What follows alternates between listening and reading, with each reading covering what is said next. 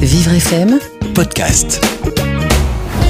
Jusqu'à 13h Le grand témoin bien dans sa tête, sur Vivre FM. Carole Clémence. Le grand témoin bien dans sa tête. Aujourd'hui, c'est une émission consacrée au Media Lab, le centre de remobilisation professionnelle de la radio Vivre FM.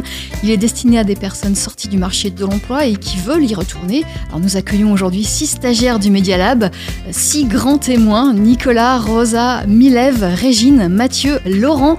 Et ils sont accompagnés de leur formateur Reski Mamar.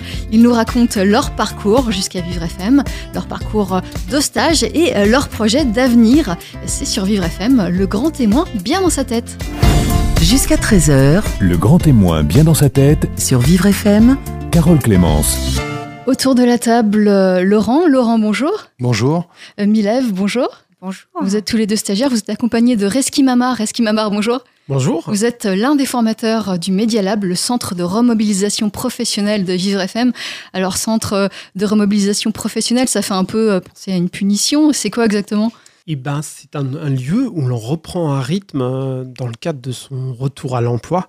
On est là pendant sept semaines pour essayer de retrouver un cadre, euh, des habitudes, arriver à l'heure, euh, euh, parler devant un micro, puisqu'on a différentes activités, de la radio, du théâtre d'improvisation, de la vidéo. Donc ça va être parler devant un micro, défendre un point de vue euh, dans une émission qui est diffusée sur Vivre FM. Donc, ça déménage, dont on parlera tout à l'heure.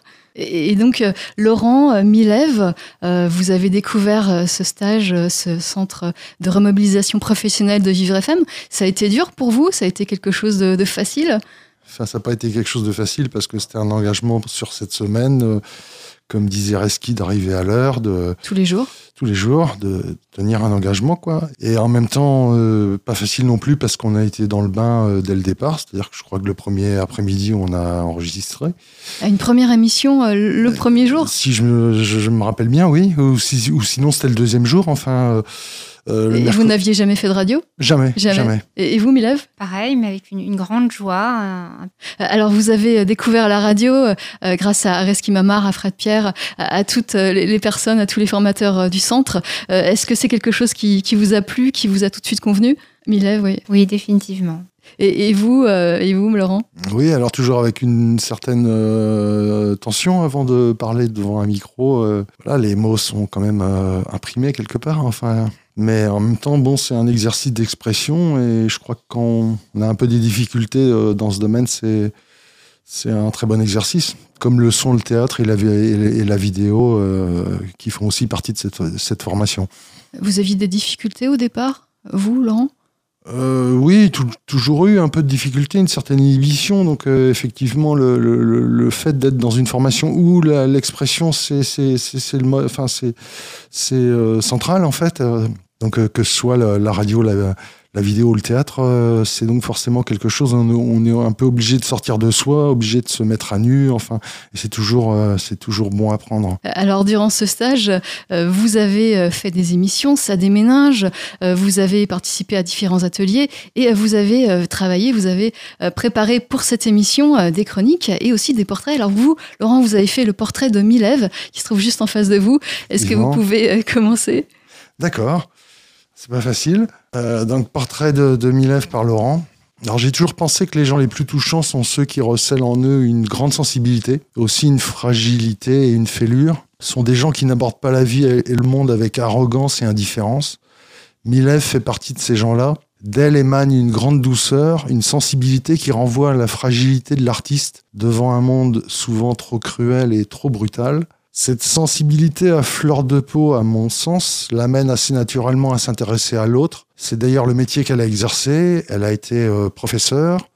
Et c'est donc l'aide à l'autre, la transmission du savoir, l'importance de la transmission du savoir et l'importance du bien commun qui l'ont animée pendant ces années. Avec beaucoup de courage et de détermination, elle a su s'engager dans le stage, dans les activités proposées, que ce soit la radio, le théâtre ou la vidéo. Milève a participé activement à la formation du groupe, à sa cohésion, à sa vie et à l'épanouissement de chacun à l'intérieur de ce groupe. Mhm. Voilà. Euh, Milève, vous en pensez quoi de ce portrait? C'est touchant. Il y a des choses que je retrouve et puis d'autres que je ne connaissais pas. Par exemple? Euh, bah, la, la- la fêlure. hein, Il y a sûrement une sensibilité. La, la fêlure, s'il y a eu, ça a été vraiment euh, transcendé. Et je pense que c'est c'est le rapport aux autres, que ce soit des élèves ou, ou des apprenants. Ou... Vous avez été euh, enseignante et, et vous avez arrêté Euh, oui, j'ai arrêté, mais c'était malgré moi. C'était suite à un harcèlement euh, moral. Et puis, euh, j'ai eu un CAPES et au, vu de deux ans de, stage et d'un redoublement que l'on n'a pas expliqué, bah, je me suis retrouvée hors éducation nationale, alors qu'en fait, fait les, rapports des tuteurs et tutrices étaient, étaient excellents et qu'on on ne s'y attendait pas du tout. Donc, on ne sait pas trop ce qui s'est passé. Et aujourd'hui, vous en êtes où? Ah bah, j'ai continué à enseigner. euh, j'ai fait du théâtre d'impro qui m'a vraiment euh, sauvé la vie, on peut dire. Mais je pense que c'est vraiment le regard des autres, enfin le regard et, l'écoute des autres, en fait la, la relation à l'autre, qui fait qu'on s'en sort, quoi, qu'on a envie de continuer parce que il y a rien de plus in- intéressant à mes yeux que l'échange. Et justement, vous avez pu échanger euh, au, au sein de ce, ce Media Lab, puisque vous étiez, euh, vous êtes six aujourd'hui euh, dans ce studio, mais vous étiez beaucoup plus nombreux euh, au départ. Beaucoup de beaucoup de collègues qui, comme vous, ont eu peut-être un parcours difficile et veulent, ont envie de, de, de retrouver le, le chemin de l'emploi, d'aller mieux. Ah oui, bien sûr. Oui, non, ça a été une, une expérience formidable avec des gens, des gens assez exceptionnels. Et, vous, euh, Laurent, alors Laurent, euh, vous avez aussi euh, trouvé une certaine assurance grâce à ce stage. J'ai l'impression que vous allez, vous vous parlez beaucoup mieux qu'au début lorsque vous êtes arrivé au, sein du, du Media Lab. Est-ce que vous pouvez nous lire votre chronique? Vous avez écrit sur un sujet qui vous passionne, un auteur qui vous passionne. Alors, c'est pas un auteur qui me passionne forcément, mais c'est le dernier grand livre, je dirais, que, que j'ai lu cet été. Euh, donc, c'est un livre de William Finnegan. J'ai même pas pris les références. Ça s'appelle Jour barbare. Voilà, donc euh, j'ai fait un petit résumé, euh, on va dire, de ce livre, enfin, ce qui m'évoque en tout cas. Donc, William Finnegan est, né en 1952. C'est un journaliste américain, euh, reporter de guerre depuis 1987 pour. le quotidien Le New Yorker, qui est un quotidien américain considéré comme très sérieux. Euh, Finnegan a été élevé en Californie à Hawaï, où il débute le surf enfant et se passionne pour ce sport qui est davantage qu'un sport, c'est d'abord un mode de vie.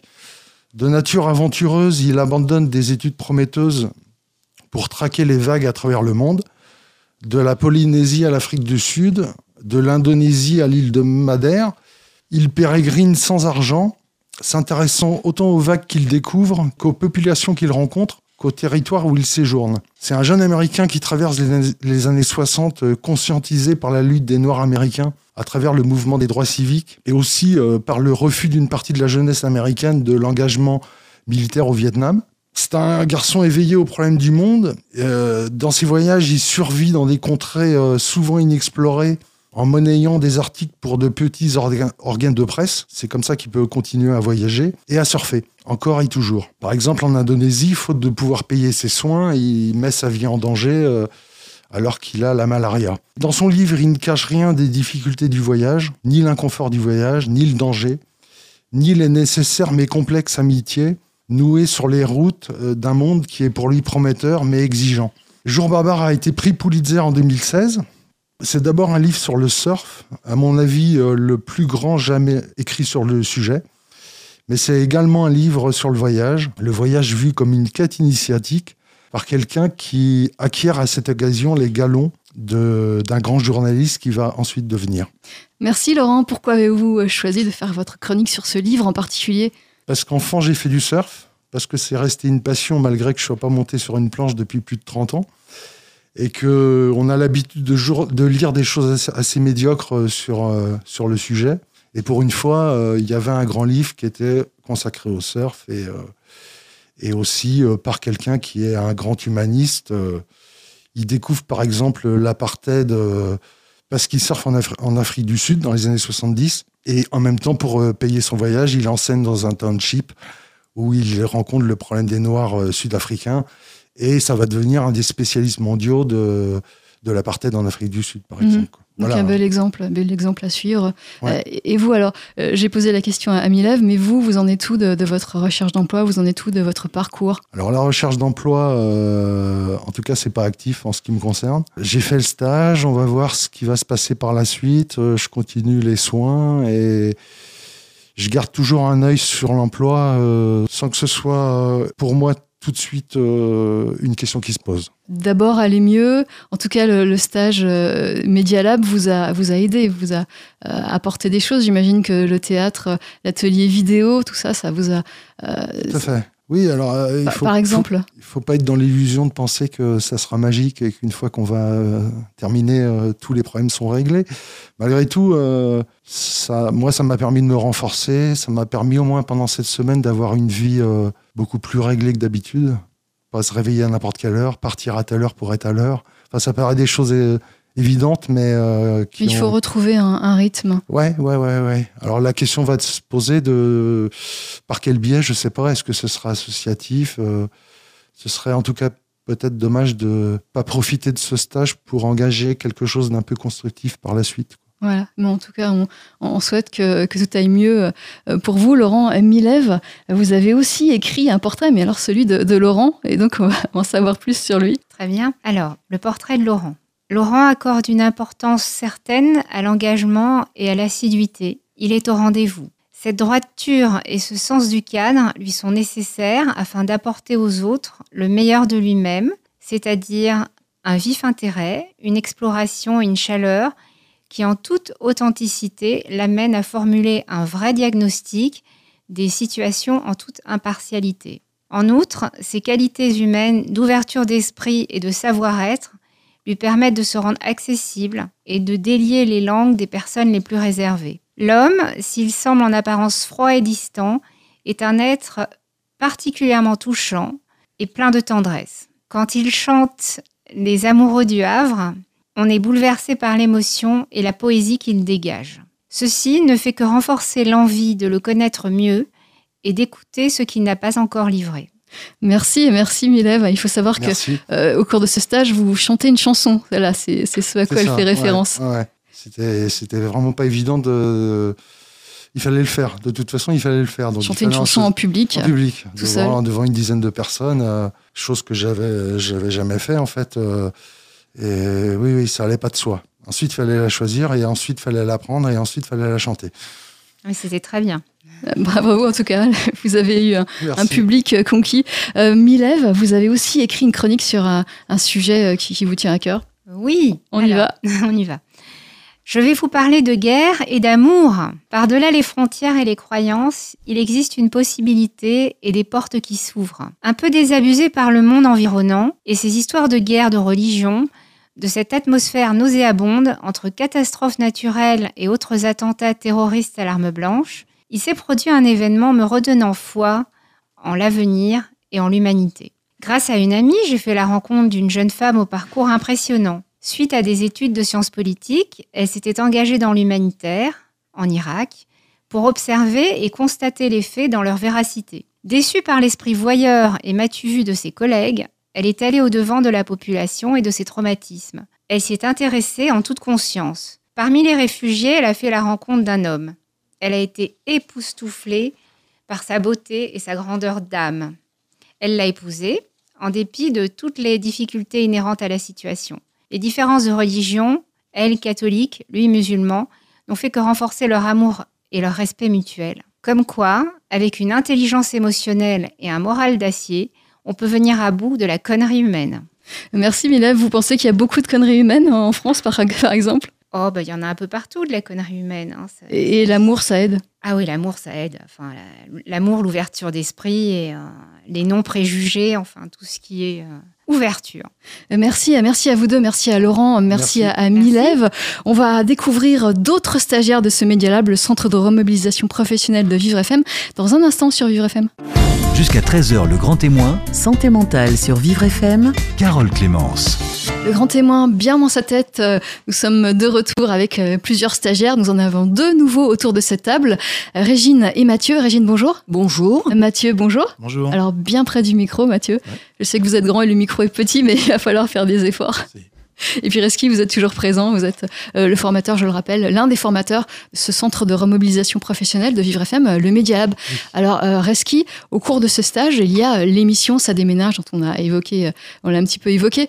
Cette émission permet aux stagiaires comme Mathieu et Régine de s'exprimer, de débattre, de d'apprendre à mieux travailler en groupe et à mieux s'exprimer en groupe. Par exemple, ça peut être utile lors de réunions de, de travail? C'est très important de défendre un point de vue, de, de s'exprimer dans un groupe, trouver sa place dans ce groupe, et qui plus est quand on a un débat. Donc euh, voilà, il faut savoir interrompre les autres à bon escient, savoir euh, bien parler euh, devant le micro, et tout ça coordonné, bah, ça, ça donne un, un vrai exercice euh, d'expression. Et, et c'est parfois difficile. Vous, Régine, ou vous, Mathieu, vous avez du mal à imposer vos idées? Ça dépend de quoi, en fait. Par moment, j'ai une tendance à, à aller un petit peu vite et peut-être un petit peu couper la parole aux autres. Donc c'était pas un problème pour vous avant de commencer l'émission? Donc, euh, non, non, ça a été. C'était pas toujours évident, toujours facile, dans la mesure où euh, j'avais pas l'impression que j'avais une voix euh, de radio. Alors, euh, bon, Ça a l'air très bien. Je, Merci, vous êtes. J'ai l'impression que c'est une voix de radio. Et vous, Mathieu, c'était difficile de vous imposer, euh, justement, lors de ces débats? Oui, enfin, dans le sens euh, vraiment relationnel, social du terme. C'est-à-dire que autant j'arrive à avoir à peu près confiance en ce que je dis, en ce que je pense, euh, ça, je me, voilà, je me, je me, je me complexe pas forcément des masses là-dessus. En revanche, oui, que les, si, si c'est pas dit là à maintenant, tu parles, j'ai tendance à laisser passer les gens au fur et à mesure et à, Du coup, à ne pas à participer à, ranger un un débat. petit peu. Oui. Donc, euh, du coup, avoir cet exercice où on est un petit peu obligé, il faut le faire, on a, le, on a ça à faire, ben oui, c'est euh, un bon exercice pour moi. oui. Puisque si vous ne prenez pas la parole, si vous ne coupez pas les autres, euh, on ne vous donne pas la parole dans un débat. Couper, pas forcément, mais euh, prendre l'élan pour, euh, pour le, au bon moment, ouais. Est-ce qu'il y a des émissions qui vous ont particulièrement marqué, Mathieu? Des émissions Ça déménage? Je rappelle que ces émissions sont diffusées le samedi et le dimanche sur Vivre FM. Euh, on en a fait un nombre, donc euh, c'est pas tellement. euh, Non, bah, la première forcément est toujours un peu impressionnante parce qu'on se demande quel format ça va avoir, euh, qu'est-ce qui va, qui va se passer. On a du mal à, en voyant les micros à pas se dire tiens c'est en direct, il faut absolument que je sois parfait dès le début. On a peur d'hésiter, on a peur de se planter. Donc ça c'est plutôt ce souvenir-là très physique que, que je retiens. Et Reski, vous, vous, avez, euh, vous, êtes, vous êtes formateur euh, depuis, depuis plusieurs années, donc vous avez vu euh, de nombreux groupes passer, vous avez vu aussi euh, Oui. de nombreuses émissions que, que vous animez, de nombreux Oui. Ça déménage passés. Est-ce que ce groupe a, a fait de bonnes émissions, des Ah oui. émissions mémorables? Ah oui, déjà, c'est un bon groupe. Et moi, je me souviens particulièrement d'une émission, parce que c'était vraiment bien, c'était vraiment mieux avant. C'était une émission. C'est le titre de l'émission. Je pense, voilà. Les émissions sont toujours des questions, qui est le préalable au débat. Et euh, je pense que cette émission, euh, d'une, va marquer le groupe, et puis euh, quand on l'entend, on reste pas indifférent. Hum. Qu'est-ce qui marche bien justement euh, comme émission? Que- Quels sont les thèmes qui sont porteurs? Alors les thèmes qui sont porteurs, euh, c'est des thèmes qui sont... euh, moi, les émissions où les stagiaires ont été euh, le plus spontanés, c'est des émissions finalement qu'on prépare moins parce qu'elles viennent comme ça. Quel, quel voisin aimeriez-vous avoir?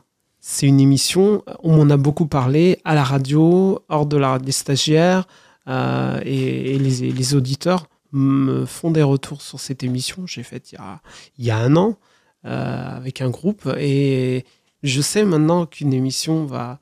Je sais à peu près ce que, ce- quel type d'émissions euh, vont, vont être importantes.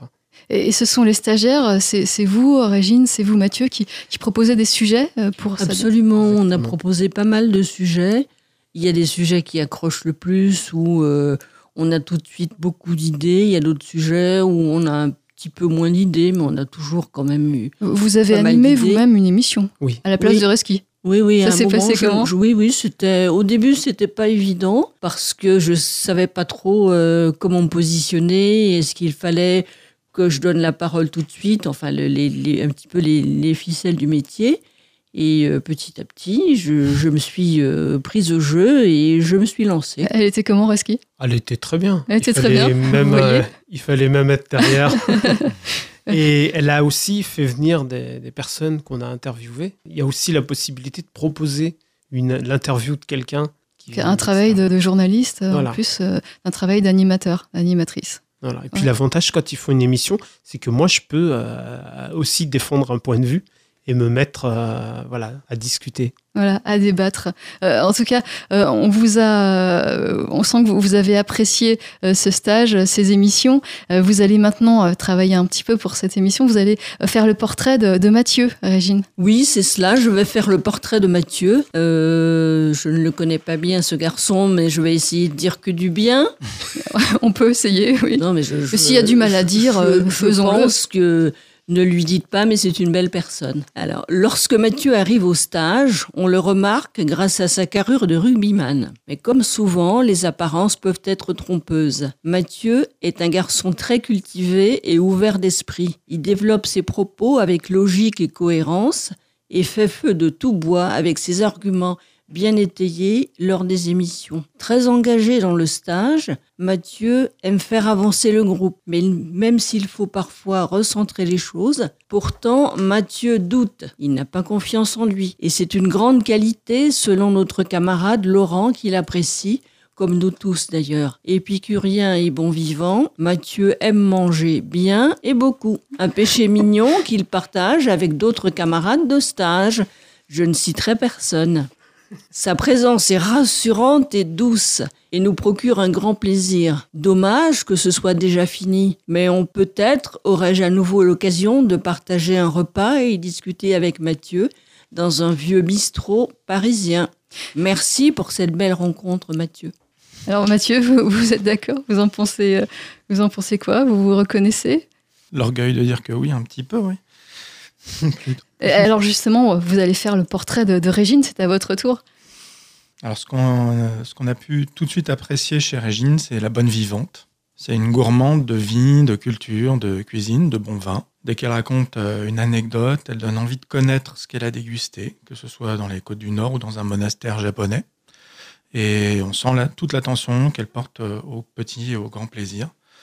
Elle a une très grande facilité à décrire ce qui l'intéresse. Et lors du stage, on l'a découvert très à l'aise pendant les enregistrements radio, autant comme invitée que comme intervieweuse. Parfois, elle avait du mal à lâcher le micro. Et dans le dialogue, elle cherche à passer des moments joyeux, colorés. Elle aime stimuler la discussion et l'interlocuteur avec un humour décalé. Alors, derrière l'autodérision et une apparence de légèreté, il y a quelqu'un de volontaire et très énergique qui se laisse pas ou plus décourager. C'est une personne qui s'engage à fond dans ses activités et sait se donner les moyens de ses ambitions. Et ça fait du bien d'avoir quelqu'un de solide et gai comme ça dans notre groupe. Voilà, c'est euh, c'est encourageant. En tout cas, quelqu'un qui vous apprécie, Régine. Merci Mathieu. Je, suis, je me sens euh, humble, flatté et pour un peu que je me mettrai à rougir. N'hésitez pas, rougissez. Euh, Régine, vous avez également, euh, en plus du portrait de, Mathieu, écrit Oui. une chronique sur un sujet euh, qui vous tient Oui, à cœur, J'ai j'imagine. écrit une chronique sur le hagiyaki, Et c'est quoi ça? une, euh, c'est une, un, un type de céramique japonaise. Et je suis passionnée du Japon, de la culture japonaise, donc la céramique japonaise. Alors, forcément. on euh, le précise parce que vous ne le dites pas, mais vous êtes, vous êtes bilingue quasiment? Oui, oui, mais il n'y a pas que le, que le japonais. En fait, je suis passionnée par les langues étrangères. Donc, euh, le japonais, ça a été la langue étrangère exotique que je voulais absolument apprendre parce que j'en ai cherché une difficile. euh, Il y avait le chinois, le chinois est plus dur encore. Oui, mais le japonais me paraissait plus exotique que Ah. le chinois. Et plus difficile. Alors, donc, il y avait la combinaison de l'exotisme, de la difficulté et de quelque chose qui pourrait me permettre un petit peu de décoder les films japonais, voyez. Oui, parce qu'il y a toute la culture temps, japonaise qui euh, arrive en France et qui. C'est ça, de temps en temps comprendre une phrase plus qu'un mot.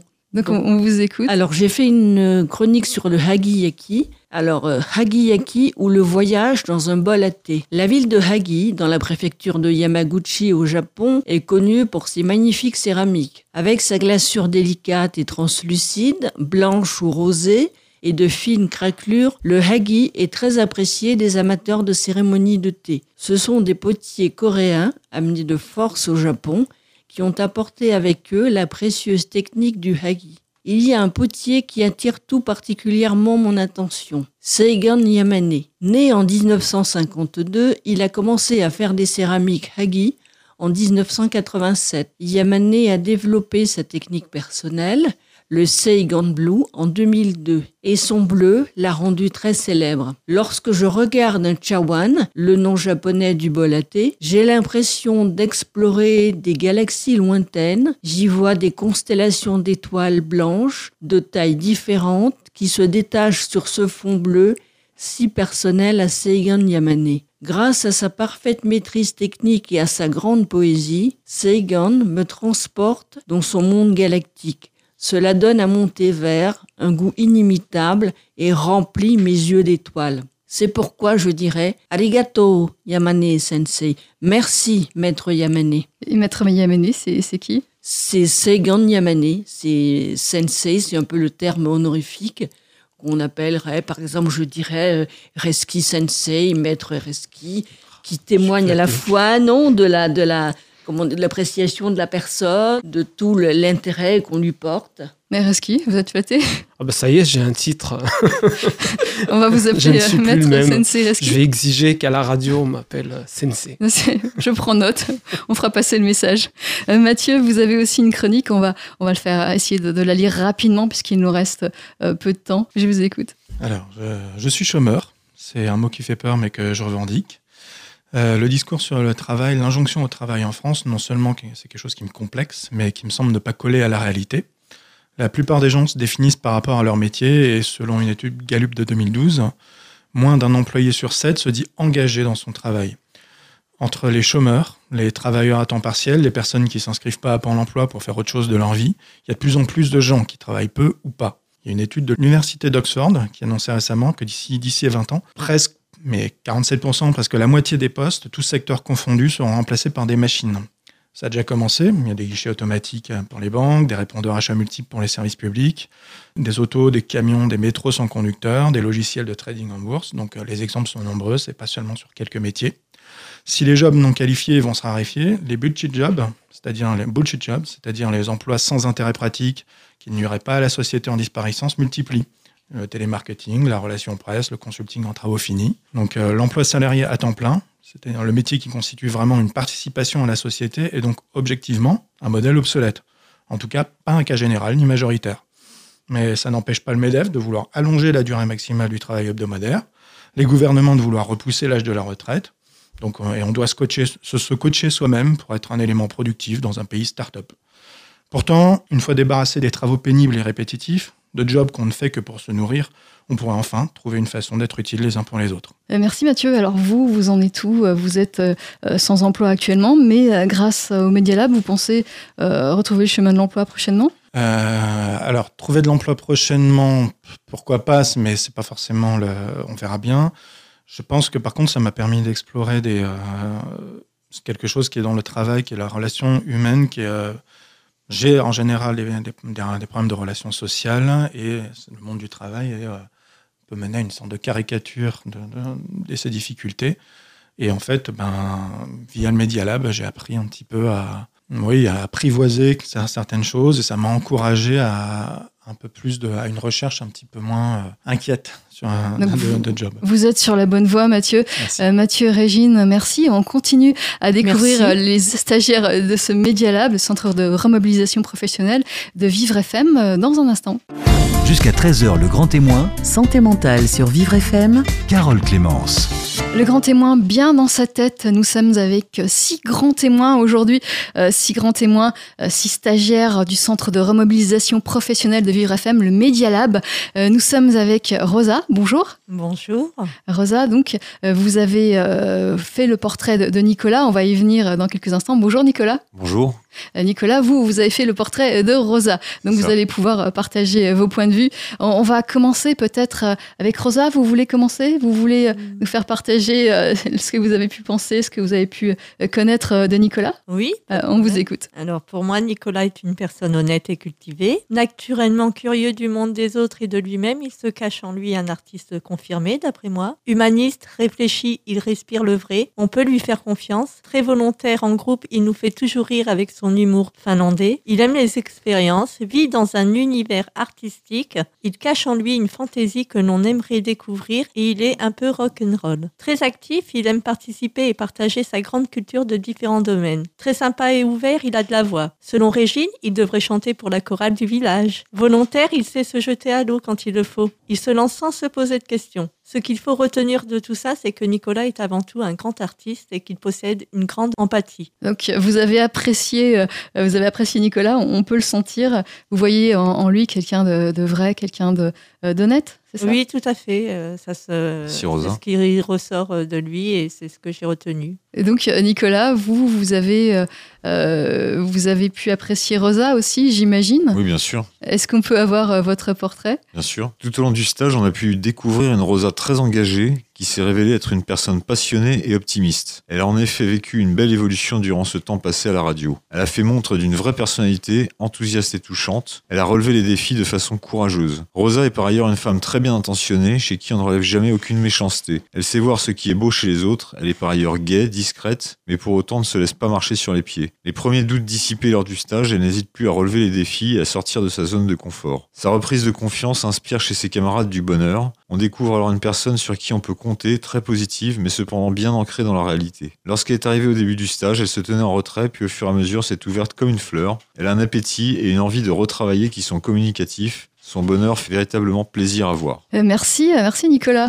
Euh, Rosa, vous êtes, euh, vous avez un enthousiasme, vous, vous le ressentez? Ben oui, je l'ai ressenti après coup, après euh, ces sept semaines de stage. C'est ce qui est, c'est ce qui a pu ressortir de ma personne, c'est ce qui avait disparu et qui est revenu. C'est revenu grâce au stage. Tout à fait. C'est- Ce formidable. m'a- oui, c'est formidable. Ce stage m'a apporté beaucoup de choses et surtout cette ouverture euh, vers les autres euh, que j'avais perdue. Alors peut-être euh, dire quelques mots sur votre situation avant ce stage. Euh, vous, vous étiez euh, sans Totalement emploi, inerte. totalement inerte. Oui, j'étais, je venais de perdre mon emploi, j'étais malade, euh, dans un état dépressif, avec le goût de rien, l'envie de rien faire, euh, une remise en question totale. Je voyais que le négatif, honnêtement. Je me suis engagée dans ce stage en me disant, ben, j'avais envie de me dépasser, de voir ce que, ce qui restait en moi, si je pouvais m'en sortir. Et effectivement, j'ai découvert que j'avais de la force en moi, euh, grâce à ce stage. Ils ont pu euh, fait, ils ont, ce stage a réveillé euh, des émotions qui étaient enfouies en moi, que je pensais euh, totalement disparues. Et Et, et par exemple, qu'est-ce qui réveillait des émotions? Bah, les cours de théâtre, les cours de radio, euh, le premier cours de radio, euh, les, surtout les cours de ça déménage. Ça m'a au- Les débats, c'est-à-dire les, oui, les débats débats. radio. Au début, ça me bouleversait parce que j'arrivais pas à trouver ma place, j'arrivais pas à poser ma voix. Pour moi, c'était quelque chose euh, de personnel qu'il fallait que je dégage et j'avais du mal à me, me donner. J'avais euh, du mal à donner de ma personne parce que je ne croyais pas en moi. Et, Que votre opinion n'avait peut-être pas assez d'importance, pas assez de poids pour la donner, c'était ça? Oui, voilà, je pensais que mon opinion était pas bonne à dire, qu'elle ne comptait pas, que ça ne valait rien. Et j'ai appris au fur et à mesure qu'au contraire, toute opinion est bonne à entendre et qu'il n'y a aucune bêtise euh, qui est dite. Et ça, c'est ce que Reski vous disait, non? C'est Reski Qu'est-ce que je disais? Reski qui ne suit pas du tout. Il n'y a pas de mauvaise réponse. Il n'y a jamais de mauvaise réponse. Il y a une réponse euh, qu'on illustre, euh, qui est argumentée, il n'y a pas de... Il n'y a pas de mauvaise réponse. Puisque l'objectif, c'est de donner son avis, Oui. de- d'avoir Oui. des avis différents Oui. pour les Le confronter. sien. Donc il peut pas être faux, l'avis. Si, si c'est le nôtre et qu'on sait le défendre, il est forcément juste. Mm. Et, comment avez-vous appris à défendre euh, votre avis, Rosa? Ben, au fur et à mesure des, des émissions, petit à petit, je, je rentrais chez moi angoissée après ces émissions. Je me remettais en question en me disant pourquoi ai-je dit ça et pas ça, alors que je donnais mon avis sur le moment présent. Et petit à petit, j'ai- j'ai pris confiance en moi en me disant non, c'est un avis, euh, c'est ton avis, euh, tu as le droit de dire ce que tu penses à ce moment-là.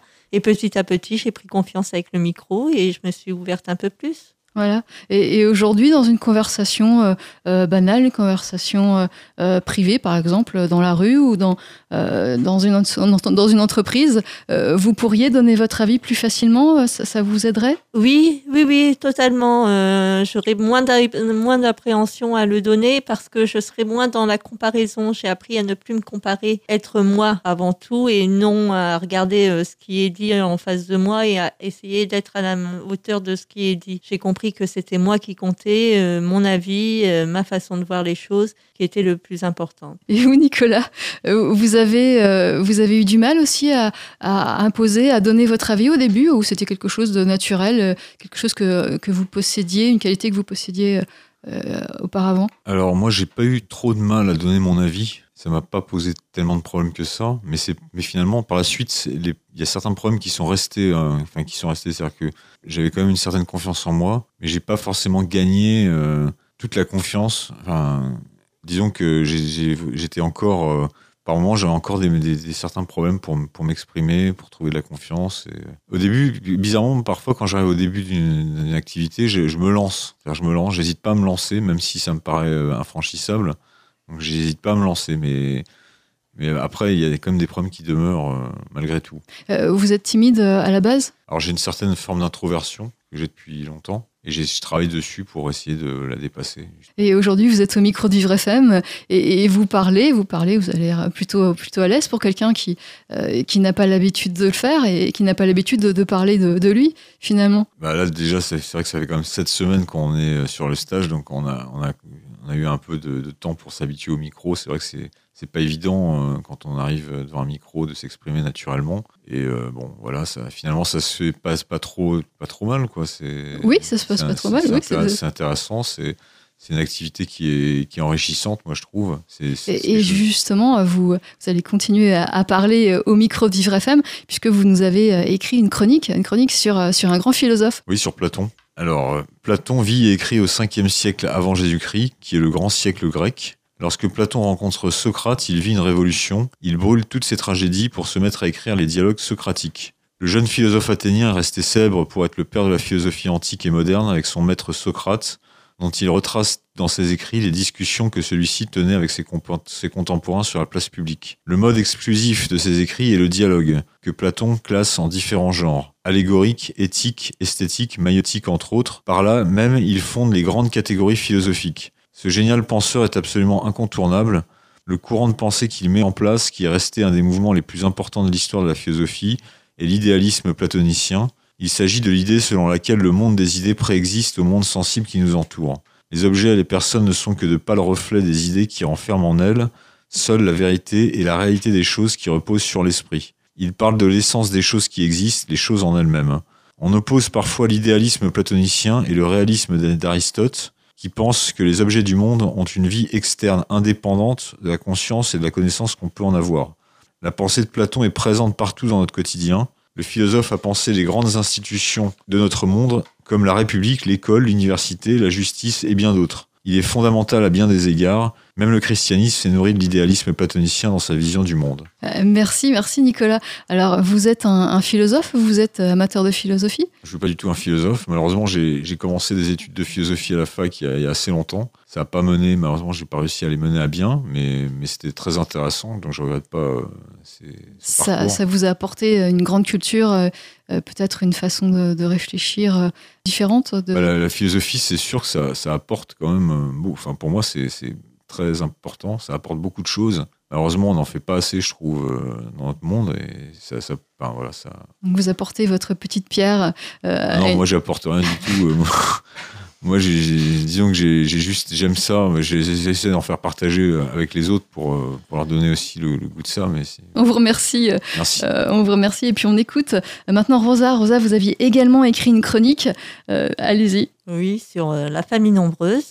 Alors, issue d'une famille nombreuse, j'aimerais partager ma joie d'avoir grandi au sein d'une famille aussi grande que la mienne. Je suis le cinquième enfant issu d'une tribu de douze, dont trois garçons et neuf filles. Dans une famille nombreuse, on ne s'ennuie jamais. Il y a toujours quelque chose à faire, lessive, repassage, devoirs et repas. Les grands aident les petits, les petits sont vite responsabilisés grâce aux tâches ménagères, exemple. Débarrasser la table, passer le balai, étendre le linge. Tous les jours, j'étais confrontée aux différents caractères de mes frères et sœurs, ce qui m'a servi dans mes emplois futurs, à savoir m'adapter à la personnalité des uns et des autres. Après avoir géré mes petits frères et sœurs, je me sens l'âme d'un chef. Je peux gérer une équipe. D'ailleurs, pour mon premier poste, on l'a vite compris. On m'a confié des responsabilités. À la maison, c'est une choix de, savoir que l'on compte pour autant de personnes. Il y a toujours quelqu'un pour nous faire rire. Mes plus beaux souvenirs sont les fêtes de famille que l'on fait. Elles sont toujours réussies et très animées. La salle est pleine rien qu'avec la famille. Aujourd'hui, je suis fière d'être la tata de 23 neveux et nièces. Le 24e arrive en avril. La relève est assurée. Je tiens à féliciter mes parents pour nous avoir donné une très bonne éducation avec peu de moyens mais beaucoup d'amour. Ils ont beaucoup de mérite. On sent que vous aimez euh, la chaleur familiale et une chaleur que vous avez dû retrouver au sein de, de ce groupe euh, de Media Lab avec euh, tous ces stagiaires autour de vous. Tout à fait, ils ont réveillé ce côté familial, partageur. Voilà, c'est- très bien. C'est euh, quelque chose de, de positif qui est arrivé dans, dans votre vie, ce stage du Media Lab. Alors, on a quelqu'un qui, qui n'est pas présent aujourd'hui, un stagiaire qui a, a terminé son stage avec euh, vous tous et, et qui n'est pas là, Reski. Thibaut n'est pas là, mais on pense à lui, on le salue. Voilà, et mon salut Thibaut. Et puis on, on lui souhaite, euh, comme à vous tous, euh, une bonne continuation, en tout cas, euh, de, de retrouver rapidement le, le chemin de l'emploi si ce n'est pas déjà fait. Merci à vous six. Merci aux six stagiaires, Nicolas, Rosa, Milève, Régine, Laurent, Mathieu. Et merci à, à Fred. à- merci. Et à merci. Platon aussi. Merci à Platon. Et merci à Reski Mamar aussi, l'un de vos formateurs. C'était le grand témoin bien dans sa tête.